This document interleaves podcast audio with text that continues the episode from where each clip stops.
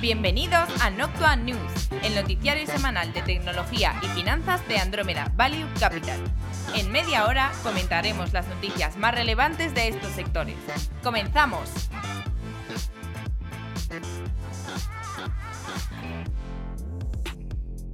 Pongámonos el cinturón espacial y encendamos los motores de propulsión porque ha llegado el show de tecnología, videojuegos, ciberseguridad y movilidad Noctua News por parte de Andrómeda Value Capital con Antonio de la Fuente, Juan de Dios Gómez y Flavio Muñoz. Dios, qué motivación tenemos esta mañana. ¿Cómo estamos? Madre mía, solo os tomo café, ¿no? De hecho, me he tomado un té. Eh, reparte el té, reparte lo que lleve ese té. ¿Qué tal estáis? ¿Bien? Muy bien. Fenomenal. Fenomenal. Yo, yo quiero estar también como Flavio. Eso, todos. Eh, vamos a hablar en este programa de HBO, Slack y dropshipping, que, bueno, básicamente es quitarse el riesgo de inventario en los nuevos e-commerce que están saliendo ahora. Mercados. El Banco Central Europeo saca más artillería contra la crisis y aumenta las compras de deuda en 600 billones, sumando en total lo que serían 1,35 trillón hasta el mes de junio de 2020 más o menos casi el valor de ambos. Las derivadas directas de este movimiento es que, por un lado, la cotización del euro frente al dólar se ha visto revalorizada y, por otro lado, se ha visto frenado el riesgo de las deudas soberanas de países como Italia y España. Bueno, al menos temporalmente, porque sí que a nivel PIB esto nos hace aumentar mayor deuda. De hecho, para entender exactamente cuánto corresponde a España, que son unos 145 billones más o menos los que nos toca a nosotros, tengamos en cuenta que el gasto en pensiones anuales es como unos 150 billones eh, arriba abajo más o menos, con lo cual en realidad lo que nos dan es un gasto para las pensiones al año. es decir, por tener conciencia que yo sé que el dinero parece aquí que se regala y la gente a veces no, no pierde un poco la perspectiva, pero bueno, eso es lo que nos dan por parte de Europa, entonces hay que administrarlo correctamente, porque en el fondo es eso, un año para pensiones. Entonces podemos elegir qué hacer. Y por otro lado, Alemania acuerda un segundo plan de 130.000 millones para reactivar la economía el plan anunciado eh, se añade a 256.000 eh, millones de euros de un paquete aprobado el pasado marzo. E incluye medidas como la bajada del IVA del 19 al 16 del tipo normal y del 7 al 5 del tipo reducido. Esta reducción estará en vigor desde el próximo 1 de julio hasta el 31 de diciembre. Derivada de la tasa Google europea, la tasa Google española. Vaya pasa su primer examen en el Congreso. La tasa Google, diseñada por el gobierno, pretende grabar con un tipo del 3% a las corporaciones con ingresos anuales de al menos 750 millones de euros a nivel mundial y de 3 millones en España, que, en palabras de la titular de Hacienda, María Jesús Montero, de Andalucía, apenas contribuyen en los países donde generan beneficios. Según las estimaciones que el Ejecutivo hizo a principios de año, esta nueva figura permitiría recaudar hasta 968 millones de euros al año. La idea es que la nueva medida esté o entre en vigor a finales del año, cuando tendría lugar la primera liquidación del ejercicio. Me estoy acordando ahora de cuando vinieron por aquí los de Google para ver si montaban aquí el hub, que al final se fue, no sé si a Portugal. Eh, pues bueno, un poco en esa línea nuestra. Ya, yo, yo no sé si saldrá adelante la tasa. Hombre, eh, pinta, pinta tiene. ¿eh? No, pues fíjate, Francia hizo también la misma intentona el año pasado y eh, la acabó parando. De hecho, salía Trump esta semana diciendo, tanto España como, bueno, no era Trump directamente, pero vamos, la administración de Trump, España, diciendo a España e India, que más o menos siguen la misma línea, intentan poner una tasa Google, que muy bien, que si quieren ponerla, pues perfecto, pero va a haber aranceles a ciertas importaciones por parte de Estados Unidos que, igual va a empezar a, meterle, van a empezar a meterle pasta a las aceitunas, ¿no? Sí, por eso que lo mismo si recaudas 750 millones y consigues esto, que ya sabemos cómo funciona siempre. Recaudas, X, o sea, estimas que tu recaudación va a ser X, luego la realidad suele ser X entre dos. Pero bueno, al margen de eso, lo mismo es peor el remedio que la enfermedad. y encima, ¿dónde inviertes ese dinero que has recaudado? O sea, que es que ya, se, suma, un poco todo. Pero bueno, Sí, pero dices, vamos a recaudar 750 millones y estás perdiendo en aranceles de importación un billón. pero bueno, hasta ahí queda el, tema. O sea, tampoco nosotros no estamos en la administración, si no digamos algo que no digamos. Bueno, vamos con la parte de buenas noticias. Eh, hemos tenido el primer ensayo clínico de una vacuna en China. Eh, parece que es segura, parece. que induce a una rápida inmunidad. La primera vacuna contra el COVID-19 que ha llegado a la fase 1 del ensayo clínico es bien tolerada, está bien tolerada y capaz de generar una respuesta inmunológica contra el SARS-CoV-2 en los humanos. según una nueva investigación publicada en la revista The Lancet. El ensayo abierto en 108 adultos sanos demuestra resultados prometedores después de 28 días. Los resultados finales serán evaluados en 6 meses. Pues bueno, eh, sí, parece una buena noticia dentro del escepticismo que ha habido varias vacunas de estas que han, ¿no? Pues Moderna, eh, ¿quién lo dijo también? Hace Gilead, ¿no? Eh, vacunas que parece que pues, estaban en la fase 1 y luego, bueno, pues han ido. Bueno, lo de Gilead no era exactamente eso. Pero luego se, aportaron más datos y se desestimaban. Entonces, bueno, hay que cogerlo como lo que es, ¿no? Bueno, lo que sí que es cierto es que sí que se comentaba o se decía, y yo creo que aquí ya hemos comentado alguna otra vez, que, que realmente hay una que cerca de 100 proyectos de, de, vacuna que están en marcha al mismo tiempo con diferentes planteamientos y diferentes enfoques. Y bueno, pues eh, como tú mencionabas, el, estos tres, digamos, son un poco los que están más en, la vanguardia ahora mismo o van más avanzados. Mm. Sí, alguno acabará saliendo por fuerza mayor, porque eh, la inversión se está haciendo, entonces al final es una cuestión de tiempo.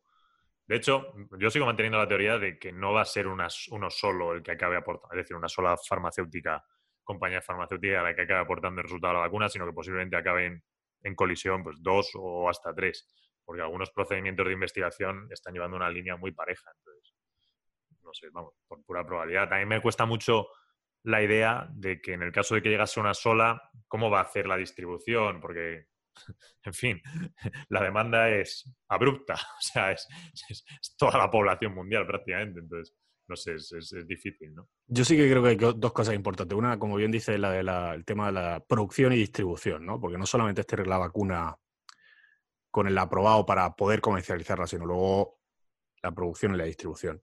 Y luego es otro que, que eso alarga los tiempos, ¿no? Y luego otro que sí me gustaría comentar es que, eh, no sé si a vosotros ha pasado, supongo que sí, pero a mí me han comentado muchas personas eh, a nivel privado, en plan, oye, ¿cómo no estáis vosotros estudiando eh, o Moderna o me he estado pensando en meterle, meter dinero o invertir dinero en Moderna? Y es como, oye, te has estudiado el sector, sabes cómo funciona, tienes algo de, de, información sobre, sobre cómo, cómo es la, no solo conseguir la aprobación, sino luego el tema de la producción, ¿sabes? O sea, es como una... Eh, hay que estar fríos, ¿vale? Y sobre todo, si no te conoces el sector, no te metas porque te puede llevar sustos. O sea, parece como muy atractivo, pero es que me ha pasado, ¿eh? Y con gente incluso que está con nosotros en, Andrómeda. Sí, ah, sí. A mí Entonces, simplemente, o sea, dar un mensaje de, oye, si no lo conoces, tampoco te metas, porque al final eh, sí que es verdad que, como dices tú, puede haber muchos ganadores y que saquen en tiempos relativamente parejos y los produzcan en tiempos parejos y tal, pero, pero bueno, eh, al final esto no es un juego, te estás, esto es un, te estás, estás poniendo tu dinero. Entonces, ve con calma, ¿no? Y analiza de verdad las cosas. Y si no conoces la industria, no te metas. Sí, totalmente, totalmente. Bueno, vamos a pasar a la siguiente sección. Media. En una entrevista esta semana en Deep Bird, Tony González, es directivo a cargo de HBO Max, que es este nuevo servicio de HBO, recordémoslo, que ha salido hace muy poquito, reconocía cómo el servicio de streaming estará dentro del programa de ATT Sponsor Data. Vamos a explicar un poco esto porque es interesante. Debemos recordar, como acabo de decir, que HBO Max es el servicio superior en contenido al HBO tradicional que conocemos. Se acaba de lanzar en Estados Unidos a un precio algo mayor, eh, aunque, tanto en ATT como en Comcast, porque ha sido lanzado a nivel general, pero en estas dos, en ATT y en Concast, los, usuarios, y me trabo, sufrirán un upgrade directamente sin modificaciones en el precio, al menos por ahora, durante un año. Aunque también depende un poco el paquete que tenga contratado cada usuario, porque sí que es verdad que, es decir, ATT y Concast son los servicios dentro de los que hay en Estados Unidos, que hay más operadores de telefonía, vídeo e internet, y entonces los paquetes que tengas contratado, pues en alguno te hacen el upgrade a HBO Max sin, sin cambio de precio. Bueno, lo interesante de esta noticia eh, es que debemos recordar que HBO pertenece a AT&T. Desde que AT&T comprase a Time Warner, pues hace ya unos dos años más o menos, que Time Warner es la dueña de HBO. Al decir AT&T que HBO Max estará dentro del programa Sponsor Data, venía a confirmar que HBO no estará sometido a los denominados data caps que desde que salió, desde que se abolió la ley de neutralidad americana, son totalmente legales. Esto es una práctica que significa que las operadoras pueden limitar los datos de aquellos servicios que consuman demasiado ancho de banda que es una de las prácticas, o la otra práctica es sencillamente subirle el precio. Porque ¿qué pasa en la realidad? Que al final a una operadora le es muy complicado decir, vale, pues si tú utilizas como usuario Netflix, se utiliza mucho, pues te voy a hacer data caps, es decir, te voy a cortar tu calidad en el servicio en Netflix, que es un poco lo que hemos vivido aquí en la pandemia, por ejemplo, eh, en España estos, estos últimos meses, pues en vez de hacerte eso, que es un poco peor para el usuario, casi prefieren las operadoras subirte el precio. Entonces, esto debemos recordar hace unos años que la administración Obama estableció lo que era la net neutrality, donde las operadoras pues, no tenían capacidad en hacer ninguna práctica de este tipo, sino que tenían, es decir, tenían que entregar eh, todo el contenido a través del pipeline, a través de, su red, de manera indistinta si el usuario consumía más un servicio u otro. ¿Qué decían las operadoras en justificación? Que no era lo correcto para ellas, porque al final podía haber un tráfico de un servicio, por ejemplo Netflix, ¿no? que consume mucho, pues muy saturado y que eso penaliza a la operadora, que la operadora debería ser capaz de, si un usuario un grupo de usuarios pues, se utiliza más un servicio u otro, pues que las contrataciones eh, del precio mensual cambiasen. ¿no? Pues, ahí de hecho salieron algunos prototipos de paquetes, me acuerdo yo de verlos, que llevaban incluido, pues mira, si utilizas eh, más YouTube, más Netflix y más WhatsApp, te sube dos euros al mes tu plan mensual con X paquete o si utilizas más esto, pues es un poco más barato, ¿no? Entonces, bueno, salieron varios prototipos de este tipo de paquetes que luego al final eh, nunca, nunca prácticamente ninguna operadora los llegó a establecer. Llegó la administración Trump y lo que hizo fue eh, abolir esto de la neutrality y que las operadoras hagan lo que les apetezca. ¿Qué ha pasado? Siguiendo un poco la línea de lo que digo, pues que las operadoras en realidad, por el descontento general de la población, pues no han llegado a establecer pues, el cambio de precios. En alguna parte, en alguna operadora, en, un ámbito un poco más regional, sí que se ha hecho, en interior de Estados Unidos y tal, pero a nivel general pues, no lo hemos visto ni en Los Ángeles, ni en San Francisco, ni en Nueva York, ni en la mayoría de estados americanos. Pero sí que ha habido, por otra parte, este pequeño tanteo de, bueno, pues en algunas cosas sí que te hacen un poco de cap y tal, sin que se notase demasiado. ¿Qué pasa aquí con esto, con ATT? Que básicamente te está diciendo que como HBO es su servicio, pues va a hacer data cap a otros servicios y no se lo va a hacer a HBO. Con lo cual es un es una cierta práctica de competencia desleal. Que como la net neutrality está abolida, pues no creo que llegue a más, pero si la net neutrality se vuelve a aprobar en una futura administración, pues evidentemente esto o se para o tendría consecuencias. Hmm. Entonces, bueno, eh, creo que lo más curioso es eso, que es la manera que está intentando competir ATT con su servicio no es a través del contenido, que lo debería ser lo suyo, sino a través de perjudicar la red de competidores. Fíjate, yo ahí discrepo un poco. O sea, yo creo que es un. Cuando tú analizas todo, eh, en este último punto, ¿eh? lo de que solo van a competir con. aprovechándose, digamos, de la infraestructura que tiene ATT. Porque estás viendo movimientos muy claros de. En primer lugar, están montando un equipazo, han montado un equipazo muy potente, con Jason Killar, eh, Andy Forsell, eh, tiene, se acaban de fichar creo al CTO o al antiguo CTO, es decir, han cogido todo el equipo de Zulu de comienzos y se lo han traído. ¿vale? Eh, y les han dado mano libre, es decir, ahí hay una apuesta clara a, bueno, pues a intentar. Yo creo lo que hay detrás al final no deja de ser una apuesta de TNT de, oye, mi producto se ha comoditizado en cierta medida. Eh, además, y, lo que quiero es recordar, o sea, bueno, mantener, digamos, el engagement que tengo de los usuarios. ¿Cómo lo hago? Pues metiéndoles el paquete de HBO. Y está, o sea, mantener y evitar el churn o el, el, que te vayas de ahí, ¿no? Sí, sí. Eh, sí, o sea, no quería decir que su ventaja competitiva vaya a ser el canal de transmisión.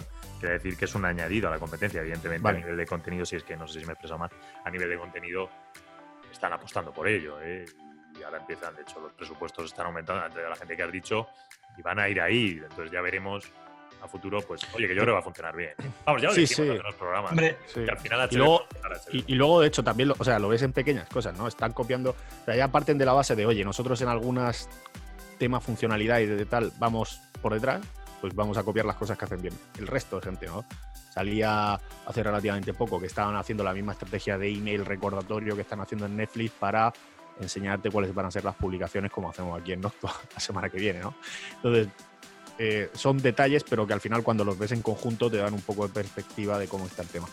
Pero bueno, yo creo que es, es una situación eh, que es, tentadora, ¿no? Igual, imagínate, hacer una extrapolación aquí a, por ejemplo, a España, sería como si Movistar decidiese eh, primar su servicio a base de, cobrarte en función de que no utilizase ni su plataforma ni su contenido sería algo así parecido, que es, que es tentador, digo. O sea, que dice, bueno, eh, si controlo el canal, eh, ¿por, qué no puedo, ¿por qué no puedo generar pues eso, una, suerte de penalización e intentar también, eh, más allá de la apuesta que está haciendo? O sea, es que me parece un equivalente parecido, porque es una apuesta que también está haciendo aquí Movistar muy, muy potente. Sí, bueno, aquí, a ver, no lo tenemos así con ese nombre, pero aquí toda Europa sí que tiene, es obligatorio la net neutrality, es decir, es eso, Telefónica o eh, Vodafone no te pueden cobrar más porque tú utilices un servicio u Se lo tienen que tragar, es decir, si la gente de repente, pues lo que pasó, vamos, empezó a consumir Netflix y Netflix, pues el ancho de banda te lo, te lo tragaba muchísimo más, pues allá tú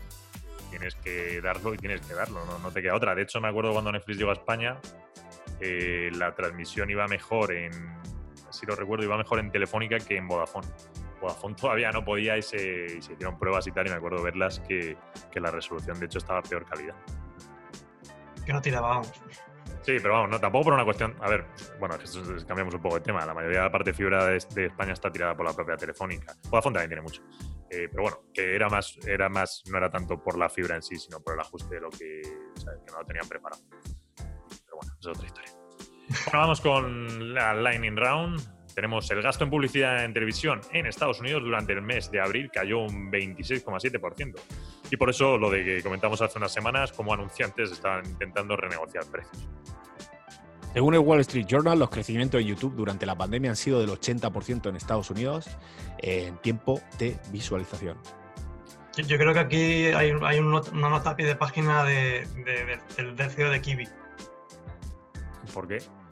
Que comenta, dice, vaya hombre, me caché la mal que haya subido contenido de visualización en YouTube, que igual va a resultar que también genera un contenido más interesante que el mío. Ah, ya, ya. Vamos con estrenos de streaming, donde tenemos a Netflix, como todas las semanas empezamos con él. El viernes estrenó por 13 razones, cuarta y última temporada. Perdida, una serie española, y Los últimos días del crimen. En HBO, La estafa, y en Disney Plus, nada. Apple TV Plus presenta Dear, y Amazon Prime TV presenta Futbolistas por el Mundo. Hola, aprovecho este minuto para agradecer a Andromeda Value Capital, el fondo de inversión líder en tecnología, el hacer posible este podcast. Andromeda Value Capital es un fondo de inversión que cuenta con la máxima valoración Morningstar, ha sido reconocido en medios de prestigio, invierte mayoritariamente en empresas tecnológicas en Estados Unidos, no tiene compromiso de permanencia y el importe mínimo para contratar es simbólico, de 10 euros. Si estás pensando en invertir a largo plazo, contacta con Andromeda Value Capital por email en info@andromedavaluecapital.com. Andromeda Value Capital, análisis de datos para la inversión inteligente.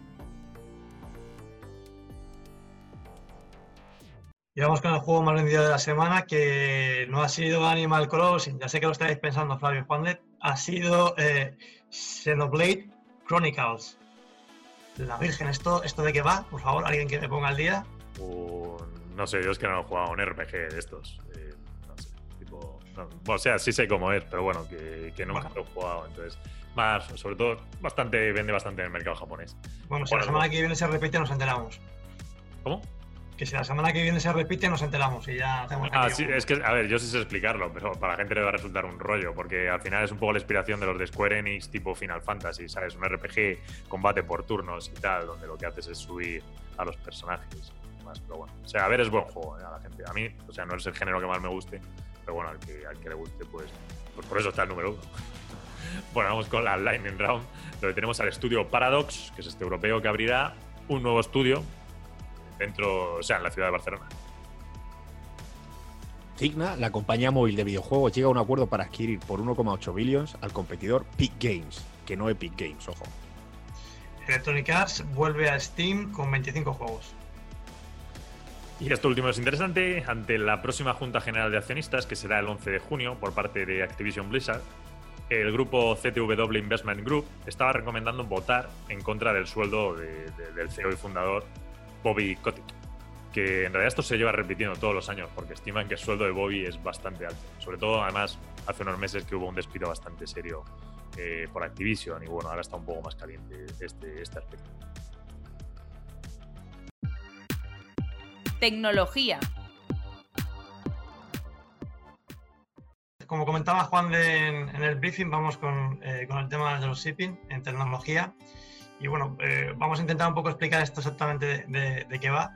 Eh, así de una manera general es eh, como un modelo de negocio de e-commerce que, se basa en vender sin, sin tener stock. Es decir, el negocio se centra en montar una tienda online anunciando los productos que, que tengan más interés o que quieras sin tener almacenes y lo único que debe hacer es de alguna manera intermediar o ser una suerte de, comisionista entre el proveedor que fabrica dicho producto y el cliente eh, llevándose básicamente esta parte de, margen.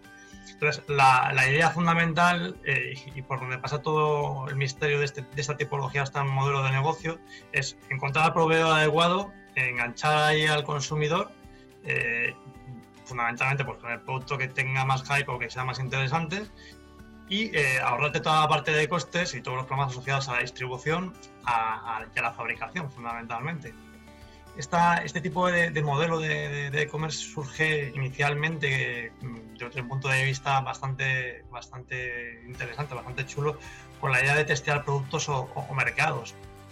Eh, que básicamente, pues bueno, me pongo en contacto con un proveedor, generalmente suele ser de sudeste asiático, eh, busco algún tipo de, producto que sea muy interesante, que pueda ser, pues eso, como comentaba, mucho hype, y empiezo a a publicarlo o a ofertarlo a través de, de, de, mi página web y a ver qué tal recepción va teniendo. Eh, si tiene una buena recepción, pues me sirve como estudio de mercado, veo diferentes iniciativas que puedo tomar a nivel de marketing. Y, bueno, pues así por ejemplo empezaron eh, marcas como Hawker, la, gente de, gafas de sol, que están en Elche, o por ejemplo la gente de Minimalism Brand, de, que se dedican a realizar eh, cartitas muy cookies y mochilas. Bueno, eso fue un poco lo que era el origen y la razón de ser. Eh, luego el tema pues, ha evolucionado a, lo que se denomina eh, la metodología Drop Ali, que consiste en directamente montar una tienda de tu casa con vía Shopify, eh, por ejemplo. la diseñas, como se suele decir, para que resulte un poco seria. buscas productos en AliExpress, los enviñas en tu en tu e-commerce con un 15, un 20 o el margen que consideres mucho más caro eh, y luego, obviamente, hacer todo tipo de campaña de marketing eh, con, bonos o con alguna suerte de, rebaja aparente. Y toda la pasta la metes en la publicidad eh, que hagas vía Facebook, vía Google o, pagando pasta a influencers para que te coloquen, te vendan tus productos vía, vía tu plataforma. con el objetivo fundamental y básico que, que, la gente no se dé cuenta de que lo puedes encontrar en AliExpress, ese mismo producto, igual exactamente el mismo, pues eso, un 30% más, más barato. Entonces, eh, esto ya ha ido degenerando de una manera bastante brutal y, bueno, pues eh, ya nos hemos ido encontrando historias eh, de un año para acá y sobre todo que se han ido incrementando con el tema del COVID ahora. pues bueno, pues problemas de la gestión fundamentalmente de inventarios, porque claro, tienes tu negocio montado con tu página web y lo tienes con un poco de estilo más normal en tu casa. Entonces empiezas a tener problemas pues eh, relacionados eh, con, que la gente vea y se dé cuenta de esto que comentábamos, de que lo puede encontrar en otro sitio y bastante más barato. Problemas con el tema de que pues tienes que gestionar las devoluciones de, los productos. Y luego temas de índole legal tan graves y tan, tan serios como el hecho de que los datos que te dan o te ceden en tu página web, esa que has creado, luego tú los utilizas por detrás para, para gestionar los pedidos a AliExpress. Y obviamente pues el usuario general o tu cliente pues eh, eso no lo sabe ni, ni, ha hecho ningún tipo de cesión eh, directa para hacerlo. Eh, tampoco se produce ningún testaje de, productos, o sea, simplemente van a machetear por, a por, el, por el que tiene más hype y se acabó. Y, punto en narices y punto pelota. Entonces es una especie como de, de concepto de comercio de, de economía de batalla que, ahora con todo el tema del coronavirus, igual alguno de los que nos escucha, pues eh, se ha visto o lo ha sufrido. Y además este tipo de, tiendas o de comercio aparecían, desaparecían igual que se creaban y aquí paz y gloria. Sí. de hecho hay bastantes, sí, como dices, en el fondo es un arbitraje y es verdad que con lo del COVID han salido un montón y de, de hecho es que eh, miras en Instagram y hay un montón de publicidad, un montón de publicidad que, que sigue un poco este modelo, entonces eh, hay que tener un pelín de cuidado porque, hombre, sobre todo estás pagando por un producto más caro que lo puedes comprar en Alibaba y que tampoco es que tenga una calidad excepcional, que digamos. Por lo cual, siempre si vas a comprar algo por Instagram, pues intenta revisar un poco la marca que estás comprando y demás. ¿sabes? Que sea algo un poco más serio, porque hay, hay mucha cosa que intentan vender de este tipo. Hay, cifras, hay cifras de cuánta gente se ha visto afectada y tal, porque yo al final, o sea, siempre creo que esto es un poco no, es, más anecdótico, ¿no? O sea, al final todas estas marcas suelen ser, se les conoce en la industria, cuando tú estás en temas de retail y tal, son one shot.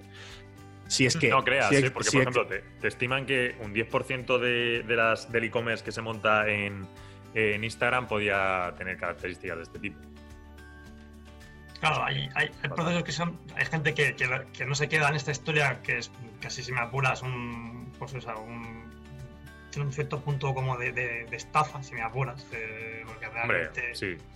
Porque, por ejemplo, en este momento se han estado amparando en el tema del, del, del COVID y de la distribución porque al final los tiempos que manejan eh, pues eh, suelen ser lo que tardan en mandarte los productos de China, que suelen ser los 25 días, 30 días cuando, cuando van vía AliExpress, pero se estaban acogiendo a esos tiempos, a esos márgenes, para, eh, como diciendo, es por el tema de, que está habiendo de distribución asociado al COVID.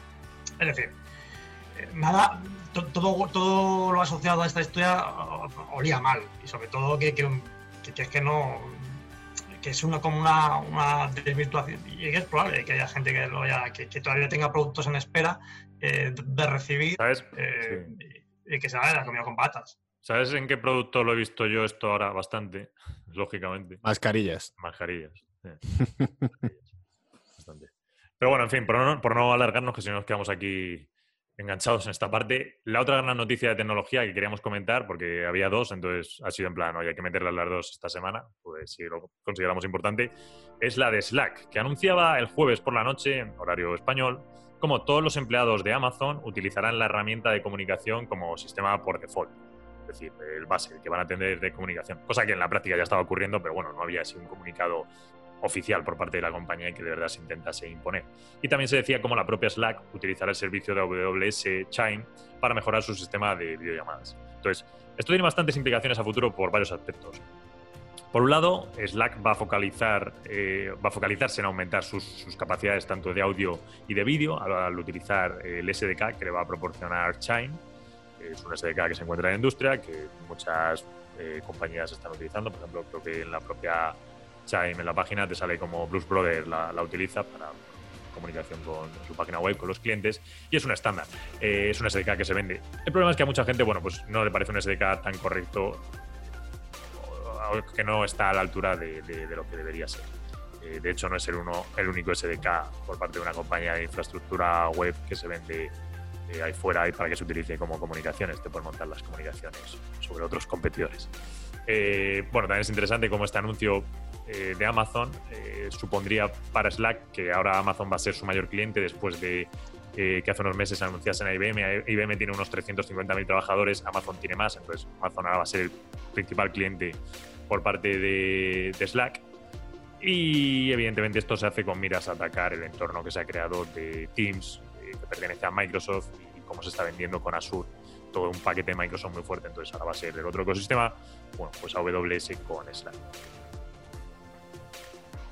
Muy buena noticia, además. Curioso también como justo Zoom, que la semana pasada y 8x8, bueno, no, perdón, hace un mes, eh, anunciaban que, bueno, que no estaban utilizando Chime, sí que estaban utilizando bastante más infraestructura, ya lo dijimos, la parte de AWS se habían ido con, con, Oracle, el lado cloud. Entonces, bueno, también Amazon hacía un poco de manera transversal, un poco de hincapié en plan, mira, Slack va a utilizar la videollamada con nosotros y tal. Pues está claro, también lo ves con Ring Central, que se, bueno, lo que está por detrás es de Google. O sea, al final cada uno se va liando en función de las debilidades que tienes con el partner que queda libre. Eso es lo que parece un poco que se está dando.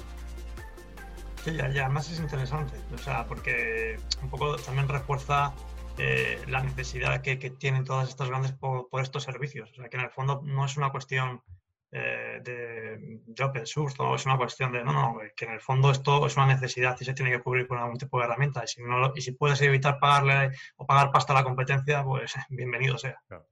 De hecho, vamos, brevemente por acabar esta parte, pero ya te lo decía Lassian hace, no sé, dos años, algo así, como el canal de entrada de cliente del sistema, una herramienta de comunicación era mucho más fácil, porque es asumible por todos los empleados, ¿vale? Es como el primer contacto a la empresa. Entonces, muchas compañías lo están utilizando como canal de venta entras por aquí y ya a partir de ahí pues entras en contacto con nuestra fuerza de venta, te podemos hacer upgrades, te podemos vender nuevos productos, etc.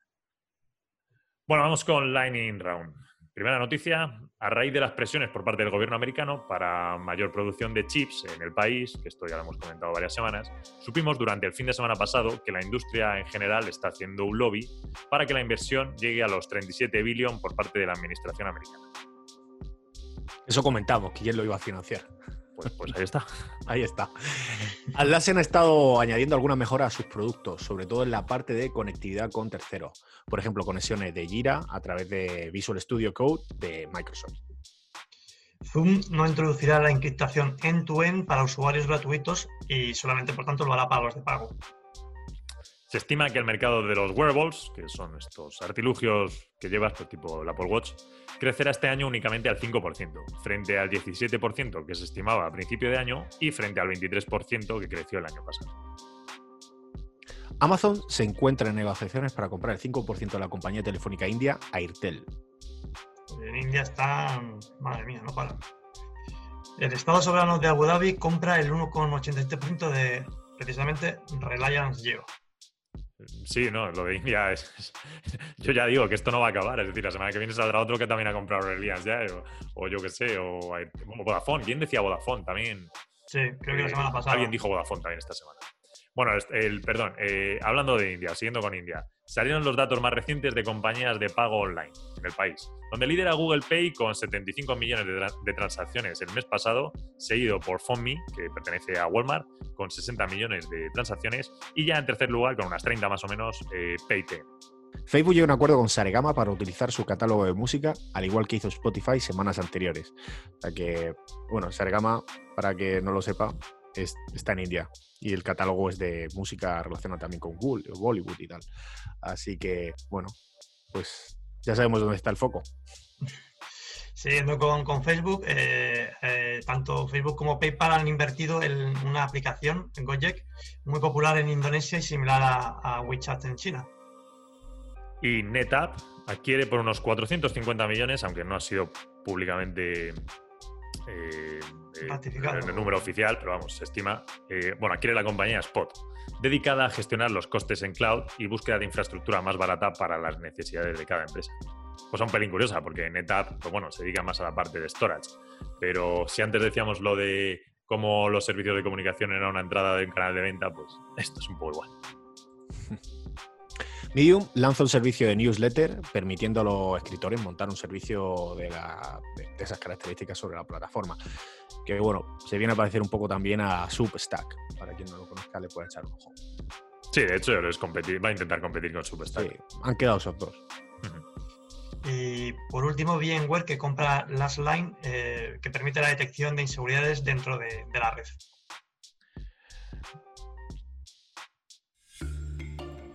Seguridad.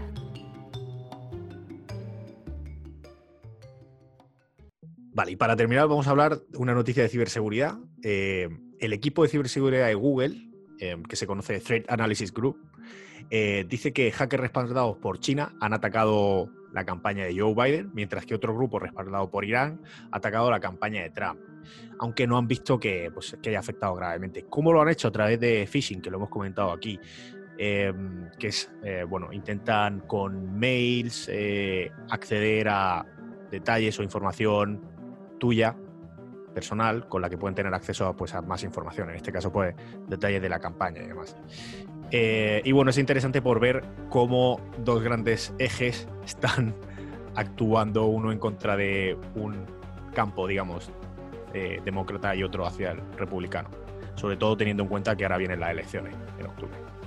Hmm. lo más curioso es que los dos países que atacan, que producen ataques, son China e Irán, que no es, decir, puestos a entender su óptica, aún sería más planteable que intentasen un apoyo a Biden y un ataque a Trump. Sin embargo, es un ataque a ambas, ambas administraciones. O sea, no es a ellos personalmente, es a la administración Trump, o al equipo Trump, o al equipo y al equipo Biden. Al final, el objetivo es robar información. Entonces, creo que eh, también a veces mucha, la parte de ciberseguridad, los periodistas cuando escriben se, arman follones, porque cuando empiezan con estas cosas no entienden cuando es un ataque por robar claves, información, claves con objeto de robar información, eh, que sea confidencial o Sí, bueno, no, no sé, siempre es confidencial. O tener acceso a, nuevas fuentes, quedarse dentro, abrir una backdoor y quedarse dentro del grupo, pues sacando todo lo que pueden. Entonces, eso es por un lado un, tipo de ataque que es muy interesante y otro es ataque para desestabilizar a nivel ideológico un grupo, un partido, un programa, lo que sea, en fin, que son, son ataques distintos. Entonces, de hecho, lo curioso es eso, que Irán y China en este caso están haciendo, haciendo un ataque para información, no para desestabilizar psicológicamente. Lo otro. Claro, de todas formas, eh, las dinámicas que tú dices, o sea, por ejemplo, eh, el, ataque que tú dices más de desestabilización, que, que, se comenta mucho y ahora pues habrá seguramente, de hecho, volverán las noticias de que han quitado cuentas y tal, uno más enfocado a tema de, de hacer viral información en redes sociales adoptadas por masivamente, véase mm, Twitter, véase Facebook, e incluso eh, mensajes a través de WhatsApp, ¿no? Em, hemos visto cómo han implantado medidas, por ejemplo, en España con mayor o menor acierto en el, a la hora de reenviar mensajes, ¿no? Pues ese tipo de mensajes son los que tú comentas, ¿no? Versus o en contra posición de este de hoy, que es más, como tú decías, recabar información a través de uno de los medios que es uno de los vectores más amplios de ataque, que es el phishing.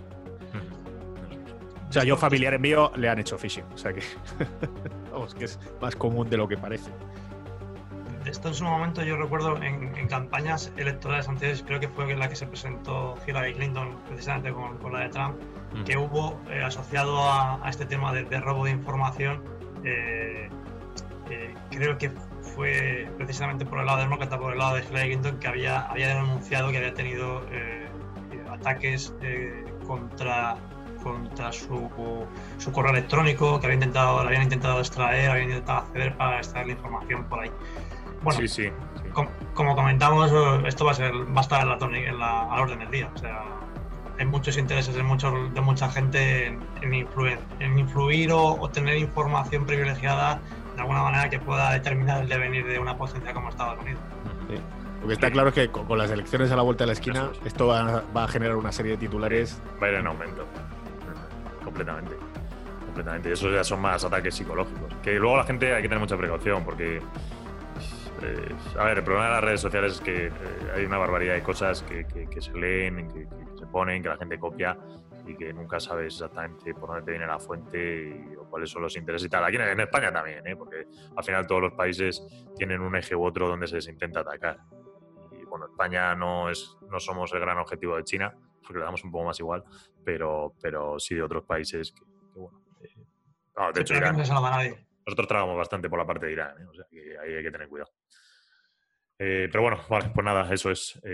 ¿Algo más que comentar? No, nada más, que, tengáis buena semana. buen fin de semana. La gente que nos escuche tenga, tenga buena, buena, semana. Buena semana. el domingo. Ok, pues nada, eh, nos veremos entonces la semana que viene. Un fuerte abrazo a todos. Un abrazo. Adiós.